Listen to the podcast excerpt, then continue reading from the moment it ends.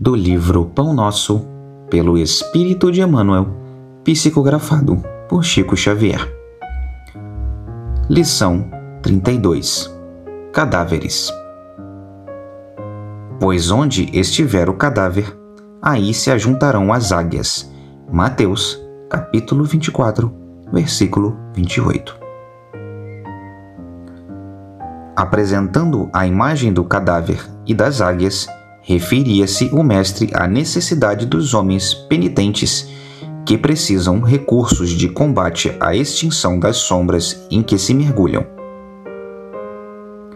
Não se elimina o pântano atirando-lhe flores. Os corpos apodrecidos no campo atraem corvos que os devoram.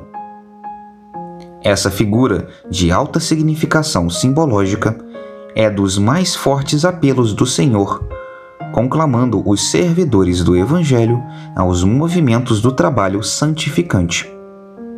Em vários círculos do cristianismo renascente surgem os que se queixam, desalentados, da ação de perseguidores, obsessores e verdugos visíveis e invisíveis. Alguns aprendizes se declaram atados às influências e confessam-se incapazes de atender aos desígnios de Jesus.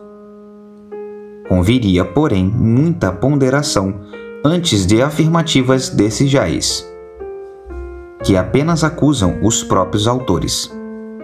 É imprescindível lembrar sempre que as aves impiedosas se ajuntarão em torno de cadáveres ao abandono.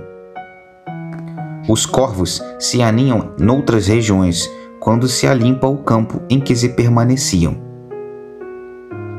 Um homem que se afirma invariavelmente infeliz fornece a impressão de que respira num sepulcro. Todavia, quando procura renovar o próprio caminho, as aves escuras da tristeza negativa se afastam para mais longe. Luta contra os cadáveres de qualquer natureza que se abriguem em teu mundo interior. Deixa que o divino sol da espiritualidade te penetre pois, enquanto fores ataúde de coisas mortas, serás seguido de perto pelas águias da destruição.